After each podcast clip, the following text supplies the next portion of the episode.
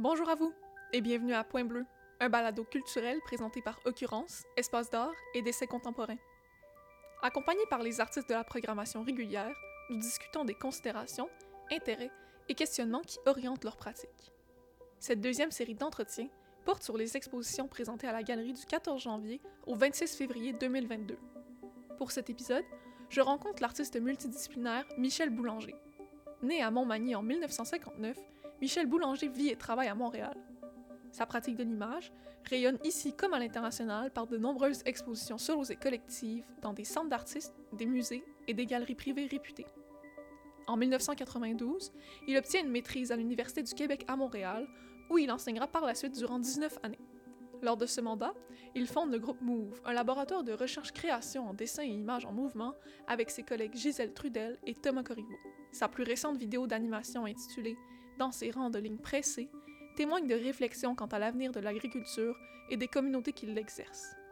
La séquence retrace une chorégraphie surréelle entre un tracteur et son opérateur. Ce dernier relate la déconnexion ressentie avec la nature alors qu'elle devient un environnement de travail avide de rendement. À travers une ambiance sombre, voire austère, l'artiste met en scène la détresse psychologique de l'opérateur confronté à la logique productiviste de son domaine.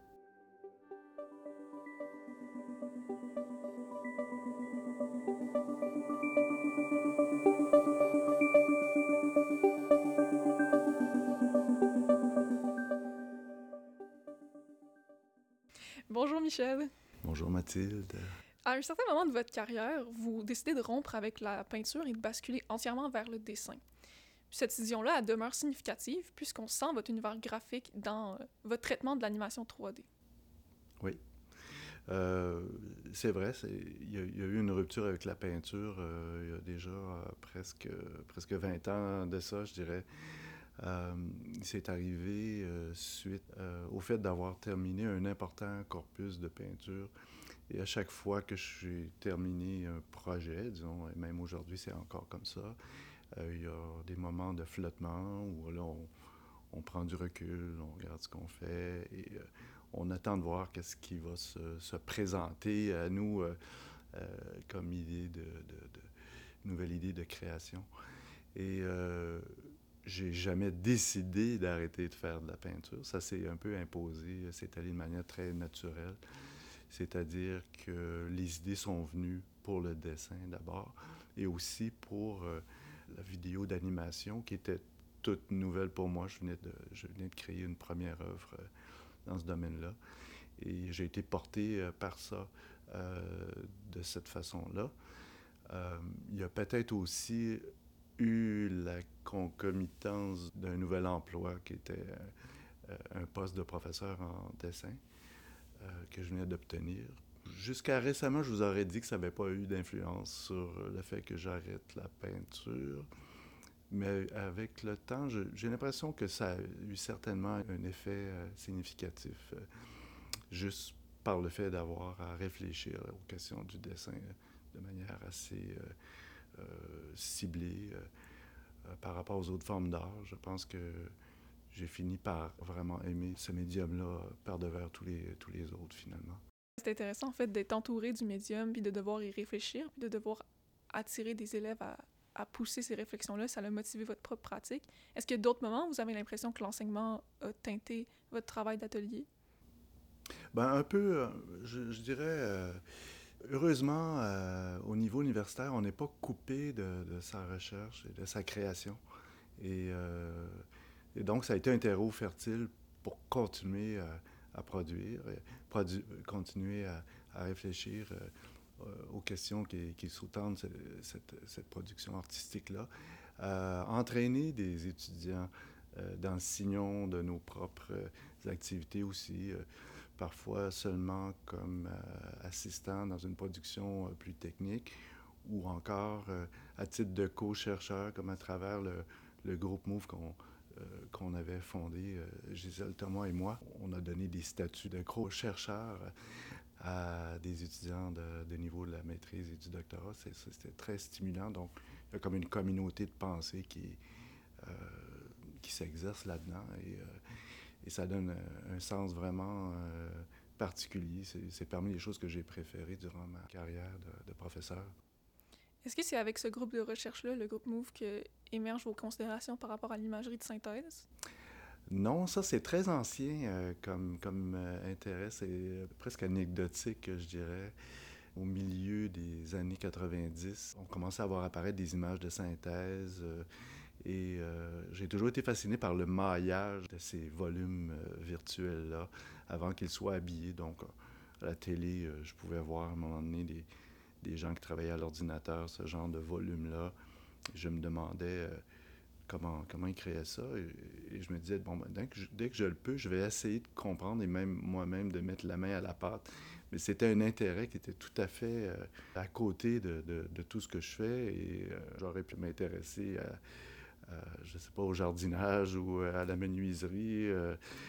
mais à un certain moment donné, j'ai eu le sentiment que pour quelqu'un qui s'intéressait au, dessin, euh, c'était une manière de dessiner qui était complètement différente. Euh, c'était complètement une autre vision euh, que celui, par exemple, de l'objectif photographique que plusieurs artistes utilisaient. Donc, on parle d'une image 2D qu'on reproduit, qu'on interprète, que l'on transforme.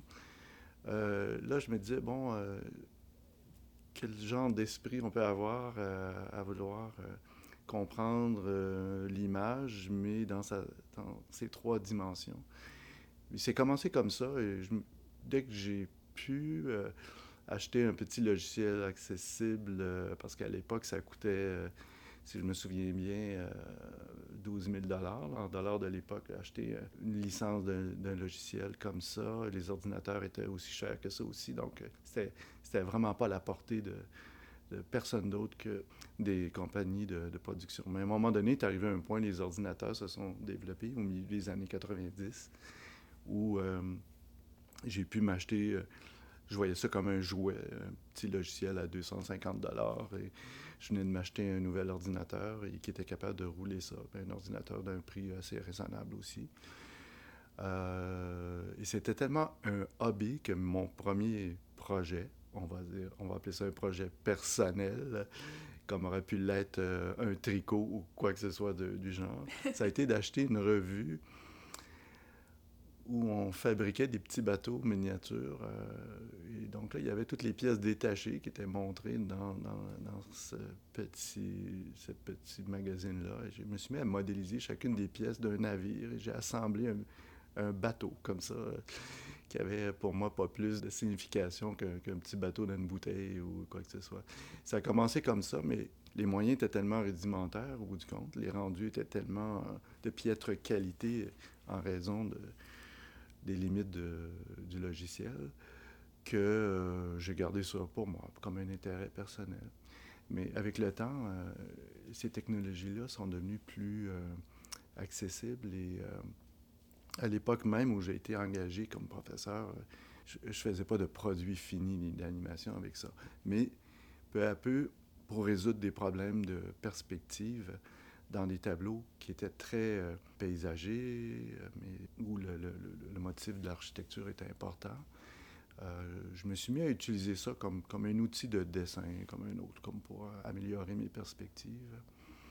Et je me suis laissé prendre au jeu. C'est devenu de plus en plus important. Et dans plusieurs de mes tableaux, je modélisais les objets avant de les peindre. Il avait l'air aussi naturel. Et même, j'ai fait des tableaux très naturalistes avec ça. Je me souviens d'une bataille de chiens, euh, des vaches, toutes sortes d'animaux qui étaient, qui étaient des personnages 3D que je faisais tout simplement positionner.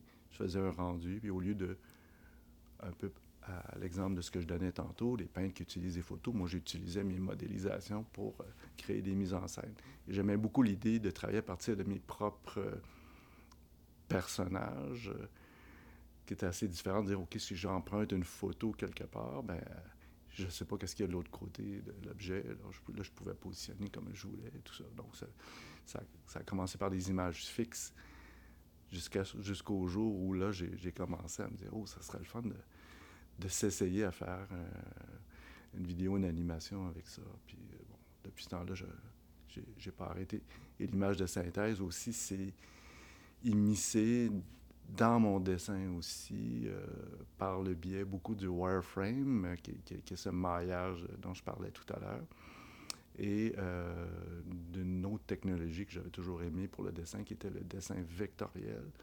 Donc, en croisant les deux, j'ai pu faire des installations, par exemple, où la, ligne est très, très, très importante et où je pouvais travailler aussi dans l'idée d'un certain foisonnement de, volume et de lignes et tout ça. Oui, parce que vous avez inversé ce rapport-là aussi dans la vidéo qui est présentée ici. C'est-à-dire que toutes les textures sont créées euh, comme en dessin. Euh, préalablement ou comment ça fonctionne en fait? Oui, ben, en fait, la, question est intéressante. C'est qu'on dirait qu'en animation, je, je m'octroie la permission d'être plus euh, figuratif que mon dessin. Bon, il y a des, des côtés très abstraits, finalement, très synthétiques, tandis que dans la vidéo d'animation en image de synthèse, euh, là, j'ai le goût de revenir euh, presque à la peinture, je dirais, quelque part. Euh, ce que j'aime de ma pratique en dessin, c'est qu'elle est plus analytique, elle est plus conceptuelle, si on veut. alors que en, vidéo, là, je, me dis, ah, ben, je, peux, je peux être plus figuratif, un peu comme si je tournais des vidéos avec une caméra, veux, veux pas, si, si je me mets à filmer une personne elle va vouloir dire quelque chose, même si elle parle pas, il y, a, quelque chose qui, se prête à ça. Euh, bon, mais je fais. Je, choisis de travailler en image de synthèse plutôt qu'en vidéo parce que j'aime construire aussi des, euh, des, lieux et des ambiances. Euh, et j'ai plaisir à faire correspondre cet univers-là qui voudrait tellement être disons, la technologie nous pousse à faire de l'hyperréalisme. Moi, j'essaie de le ramener euh, à quelque chose de plus simple, euh, où les qualités, des qualités graphiques sont, participent, dans le fond, à définir les, les lieux, les atmosphères. Euh. Mais au-delà de l'aspect plus figuratif, il y a aussi le rapport à, la durée, euh, au mouvement. Euh, vos œuvres vidéographiques empruntent habituellement un mouvement perpétuel, c'est une forme cyclique, ça devient presque pictural. Euh, l'œuvre qui est présentée à l'occurrence, c'est la première fois, vous avez une exploration plus narrative dont les qualités formelles avoisinent celles du cinéma. À quel moment est-ce que vous décidez de faire ce changement-là? Disons que le groupe de recherche dont on a parlé tout à l'heure, que vous avez mentionné, le groupe Move, euh, a été un moment où j'ai exploré des structures narratives, euh, ou l'absence de structures narratives, des, des, structures qui étaient euh, des méthodologies, je dirais, de, de, création, qui se voulaient non linéaires, qui se voulaient où j'impliquais des gens au niveau de, on pourrait dire, de la définition même de ce qui allait être montré. Il y avait une espèce de porosité à l'autre où je m'abandonnais un peu à la création des autres. Il y avait une conversation qui était toujours euh, établi euh, entre un, créateur qui amenait la réalité que je suis en train de décrire dans une direction et moi qui, qui allait dans l'autre. Il fallait qu'il y ait une espèce de croisement, de convergence et tout ça. Ce serait peut-être un peu long d'énumérer tout ce qu'on a essayé par rapport à ça, mais disons, l'approche était, se voulait d'abord pour être présenté dans des salles d'exposition. Donc, est arrivé des structures très commode comme la boucle, par exemple, pour euh, quelqu'un qui arrive de la peinture comme moi. J'ai absolument aucune prétention d'être un, cinéaste. C'est un monde que je connais pas, à la limite. Euh, moi, ce que je connais, c'est le travail en atelier. J'ai essayé de faire de, de cette pratique-là un prolongement de ma pratique en, dessin. Euh, donc, mon attitude par rapport à ça va vraiment dans, dans le sens de quand je développe des dessins, j'aime voir émerger une image. C'est très progressif. Et je me suis rendu compte à, un certain moment donné que l'image de synthèse permettait cette espèce de plasticité-là d'à peu près tout ce qui euh, est mis en œuvre pour former euh, l'image. C'est-à-dire que à tout moment, on, peut vraiment changer tous les paramètres euh, du monde qu'on est en train de construire. On peut le filmer, on peut poser un regard d'un autre point de vue en mettant une nouvelle caméra ou en déplaçant la caméra qui est déjà caméra virtuelle qui est déjà là. On peut euh, rajouter autant d'éléments qu'on veut en soustraire, on peut changer les textures et donc la temporalité, la vitesse des mouvements. Enfin, vous voyez, tout, tout est, reste ouvert euh, constamment. Euh, et là, l'avantage que je vois de travailler comme je le fais, c'est-à-dire comme un prolongement d'un travail d'atelier en quasi solitaire avec quelques collaborateurs occasionnellement, mais c'est que je suis maître du temps là-dedans. Et étant maître du temps, je peux faire des, euh, des vidéos où il n'y a pas de synopsis au départ. J'ai une vague idée de ce que je veux faire et tout se précise jusqu'à la fin. Et ça a été le cas même dans cette production, qui est peut-être la plus cinématographique que j'ai faite. Euh, la narration que j'ai écrite est arrivée très tardivement. Euh, la vidéo, le, le, montage. J'avais aucune idée comment ça allait finir avant le mois de décembre dernier, juste pour vous donner une idée. Et ça faisait déjà quelques années que je travaillais là-dessus. Alors, vous voyez, cette espèce de plasticité-là, moi, c'est quelque chose avec lequel je suis très confortable parce que ça me rappelle, ça me rappelle beaucoup la façon de travailler euh, un tableau. Avec l'image de synthèse, que je fais du push and pull comme un, peintre va le faire, c'est-à-dire j'appuie un peu plus ici, je retire un peu euh, un effet là. Bon, ben, je creuse plus ou moins l'espace, tout dépendant de la façon dont je l'éclaire, par exemple. Et, donc, c'est ça. J'essaie que ça soit reçu un peu aussi comme, comme des images euh, de, de peintres ou euh, de dessinateurs, finalement. Est-ce que vous trouvez ça confrontant de présenter une vidéo avec une certaine durée puis une narration fixe? Parce que ça veut pas dire que les gens vont arriver au début puis qu'ils vont rester jusqu'à la fin. Disons que j'ai fait le choix de, faire une vidéo pas trop longue. Neuf minutes, c'est quand même à peu près ce que j'ai fait de plus long euh, en termes euh, de vidéo d'animation. Mais euh, oui, ça m'a posé toutes sortes de questions. Est-ce que je veux aller dans cette direction-là ou pas? C'est un élément qui est relativement nouveau pour moi. Et ça me relance un peu sur l'idée, bon comment investir cette narrativité-là? Avant, j'étais plus tourné peut-être vers une vision presque strictement paysagère. Il n'y avait pas de personnage. Mais à partir du moment où j'ai introduit un, personnage euh, dans mes vidéos, mais tout à coup, euh, l'appel au récit est très, très, très, très proche. Et donc, euh, je l'ai saisi comme on saisit quelque chose qui, surgit à nous pendant la création d'une œuvre. Et, et là, je suis obligé de me poser la question maintenant, bon, où est-ce, qu'on va avec ça? Il y a toutes sortes d'idées qui me viennent en tête, mais c'est un peu comme ce que je disais tantôt. Euh, à la fin d'un long travail, euh, là, on, prend du recul et on se dit, OK, maintenant, euh, qu'est-ce qu'on va faire avec ça? Je me suis demandé, par exemple, si, comme dans cette vidéo, il y a une grande succession, il y a plusieurs plans qui se succèdent. Est-ce que je pourrais pas plutôt faire une succession d'œuvres qui vont ensemble? Et euh, c'est toujours dans l'idée de trouver des, euh, des, manières de présenter ces vidéos-là en contexte d'exposition d'abord. Alors, euh, qu'est-ce, qui fait la différence entre une présentation en salle de cinéma ou en, salle d'exposition? Donc, ça, on peut faire un peu les deux, mais je, moi, je me sens très appelé à trouver des manières de présenter ça qui, qui échappent un peu à, à la cinématographie conventionnelle. Mais malgré la forme qui diverge un peu des explorations que vous avez faites par le passé, il reste quand même la constante qui est d'explorer un rapport au, paysage, mais aussi à l'univers euh, de l'agriculture puis de la ruralité. Comment est-ce que vous commencez à vous intéresser à cet univers-là, puis vous, vous avez comme une approche qui, déconstruit certaines visions qu'on peut avoir, peut-être bucoliques et romantiques, c'est quand même très confrontant dans ce qui se passe. L'opérateur a pas l'air d'être euh, le plus euh, satisfait de son mode de vie, puis comment est-ce que ça s'impose? Oui. Euh, c'est sûr, c'est une autre réalité à laquelle euh, je suis confronté depuis quelques années, juste par choix d'avoir voulu travailler le paysage de cette façon-là. D'abord, j'ai à peu près toute ma démarche, du plus loin que je me souvienne, passé par le paysage. À un moment donné, j'ai eu le goût de m'intéresser à, cet univers-là de rural et, même plus spécifiquement agricole.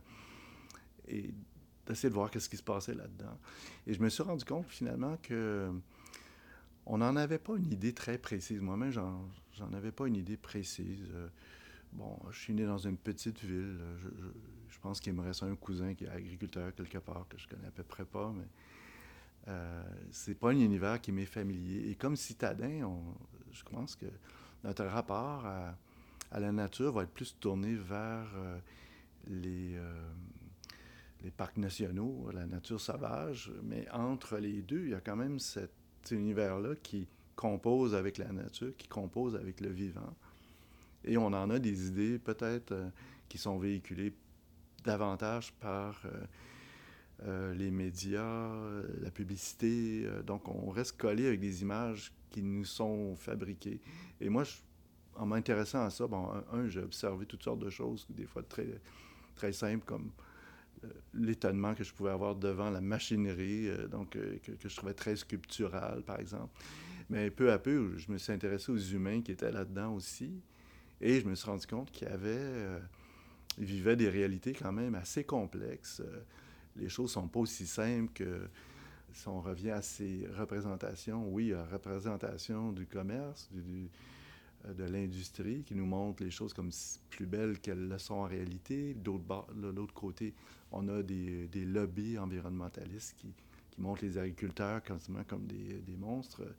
Euh, donc, la réalité, elle est où là-dedans? Et euh, j'ai eu la chance à un moment donné d'assister à euh, un colloque où on faisait parler des agriculteurs. Euh, et c'était intéressant d'écouter leurs discours euh, et de voir sur le terrain comment, comment ils composent avec cette réalité-là, de jouer avec le. Ben, pas de jouer, mais de, cultiver le vivant et le, le noble but de, nourrir la planète. bon, alors, j'ai cherché à, donner une voix à, une partie de ces agriculteurs-là qui, sont, ils sont inquiets. Je me suis intéressé à des études euh, où on, essaie de comprendre la détresse de, certains agriculteurs. Et derrière les témoignages que j'ai pu lire, euh, ça m'a fortement inspiré, cette œuvre-là. Je disais, bon, comment réagirait quelqu'un en, détresse et en décrochage euh, dans un univers qui le pousse à être de plus en plus productif,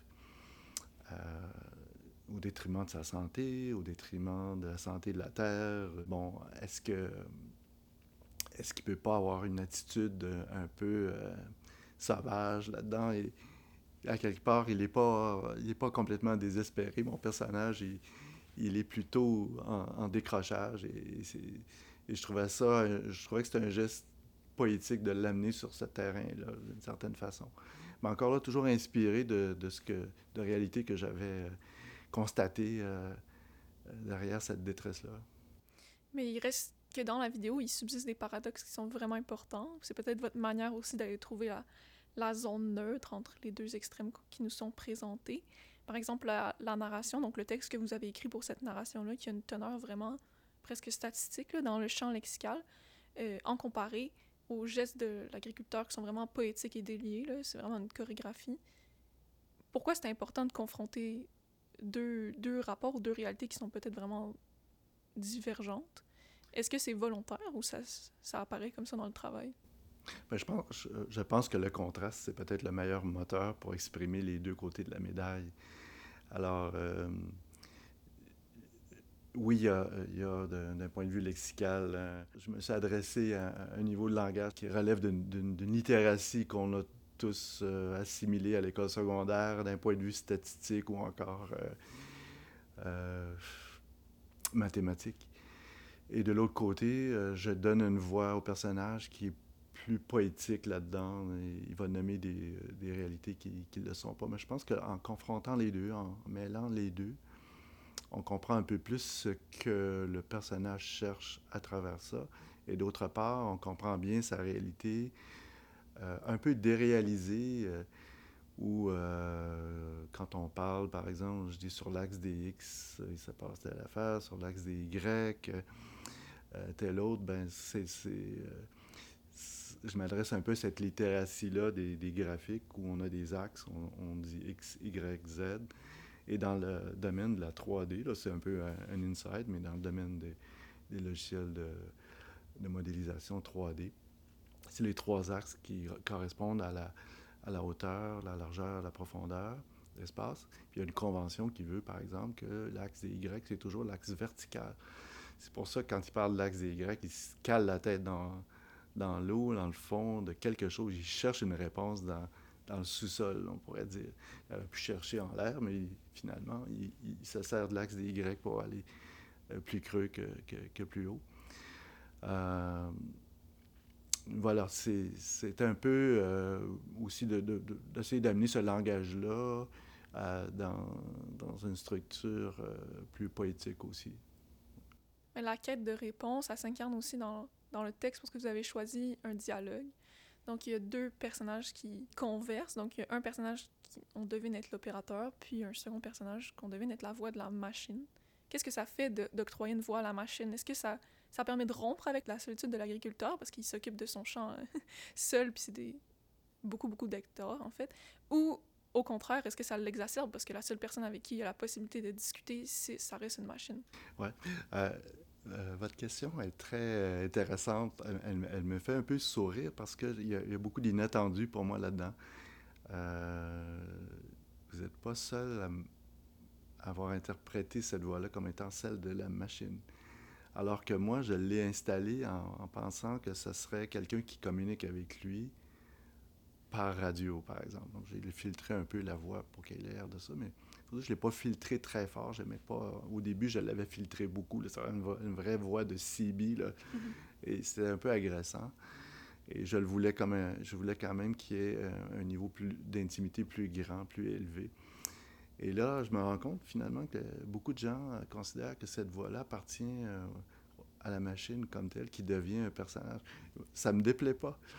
je pense que c'est quelque chose qu'on mesure pas toujours quand on crée, on, met des effets, mais bon, euh, euh, c'est intéressant parce que, à quelque part, euh, c'est la voix de la raison contre la voix d'une personne en décrochage. Et j'ai choisi même de mettre cette voix-là à un moment donné où on ne voit plus le, tracteur. Le personnage est seul dans le champ, il pénètre tranquillement le champ de maïs et tout à coup, la voix n'est plus filtrée. Et donc, à quelque part, est-ce que c'est lui-même qui se parle? moi, je me suis posé la question en le faisant. Et je me disais, bon, les gens se l'approprieront, ils feront bien ce qu'ils voudront avec ça.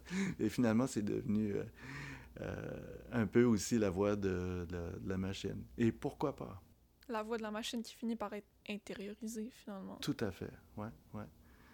Et, c'est vrai qu'elle devient un personnage parce qu'on lui donne, je, lui donne une importance assez euh, grande et même à un moment donné, elle est presque dans le paradis des machines. enfin, il faut voir la vidéo pour comprendre.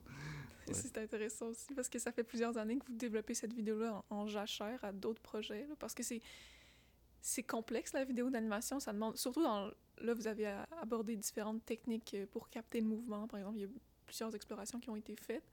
Qu'est-ce qui émerge de cet achèvement-là? Est-ce que vous êtes euh, intrigué de poursuivre la narration? Ou, comme vous disiez tout à l'heure, vous allez peut-être chercher des dispositifs qui vont ramener plus mhm. à quelque chose de pictural? Oui, ben, je dirais peut-être la conclusion va, beaucoup à, l'effet que, bon, là, j'ai goûté à ce niveau de narrativité-là et j'ai pris goût aussi. Euh, de là, savoir qu'est-ce que je vais en faire, je pense que le temps euh, va le démontrer. Euh, oui, c'est un projet de très longue haleine que j'ai été obligé de, mettre de côté parce que les productions en, animation 3D, c'est toujours très, très long à faire. Et normalement, si vous voyez un film d'animation, vous allez compter 150, 300, 400 collaborateurs pour arriver à les faire.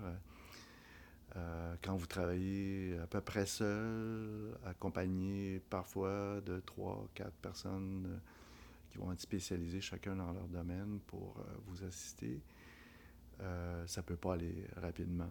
Et là, ça ça, ça, a un effet important aussi sur la démarche qu'on a, parce que nous, on continue à vivre, on continue à évoluer, on a des idées qui continuent à, à évoluer aussi. Et je reviens à ce que je disais tantôt, c'est que, dans le fond, si je peux continuer à le faire, c'est que j'aime la plasticité de ce médium-là qui fait que j'ai commencé avec une idée et je termine avec quelque chose de complètement différent à la fin. Euh, si j'avais, par exemple, j'avais à m'en tenir à un scénario, j'aurais jeté tout à la poubelle à un moment donné parce que ça n'aurait pas abouti assez rapidement. Peut-être la collaboration qui va être une solution pour la suite? Oui, euh, sans doute, c'est une des voies euh, de, possibles. Le problème avec l'idée de la collaboration, la co-création, ça, je l'ai expérimenté à travers un groupe de recherche à quelques reprises. Euh, là, mon, contexte est peut-être moins favorable parce qu'il faut quand même financer. Euh, c'est difficile de demander à un créateur de bon, embarque dans mon idée. Pendant deux, trois ans, on va faire telle affaire. Euh, avec des étudiants de maîtrise, là, ça devient plus intéressant parce qu'ils trouvent une rémunération puis un intérêt à aller chercher des compétences euh, techniques aussi à travers ça. Euh, mais là, j'ai plus des idées de, faire euh, des résidences avec des systèmes de captation portatifs, des choses comme ça, et voir un peu où est-ce que ça va m'entraîner, sans trop savoir où est-ce que ça va aboutir. Il faut dire, ce, même cette vidéo-là, c'est construit un peu comme ça, avec un système portatif que j'ai pu amener dans mon atelier. J'avais construit un tracteur en, en bois à l'échelle 1-1 de celui qu'on voit évoluer dans la vidéo et sur lequel un acteur s'est garoché littéralement. Le travail s'est beaucoup fait en, improvisation à partir de, schémas assez simples. Et euh, par la suite, ben, j'ai, euh, j'ai puisé dans des banques de mouvements que je m'étais créé comme ça pour construire une histoire. Au départ, je ne savais pas euh, dans quel ordre j'allais utiliser tout ce que j'avais récolter comme données de, de, mouvement. Alors je me dis peut-être ça, ça, ça, m'interpelle de dire, bon, partir avec un sac à dos, euh, avec un système de captation de mouvement portatif et aller euh, quelque part en résidence euh, faire des captations de, de, personnes qui voudraient bien embarquer dans, dans ce costume-là, mettons. Et merci beaucoup, Michel. On a hâte de voir comment le travail sur le terrain va se refléter dans votre travail d'atelier. Merci beaucoup, Mathilde. Point bleu, c'est au texte et à l'animation, Mathilde Varanès. Au montage et à la réalisation, Marion Paquette et moi-même. À la conception graphique, Marion Paquette. À l'arrangement musical, Fanny Jane. Point bleu est une production d'occurrence sous la supervision de Lily Michaud.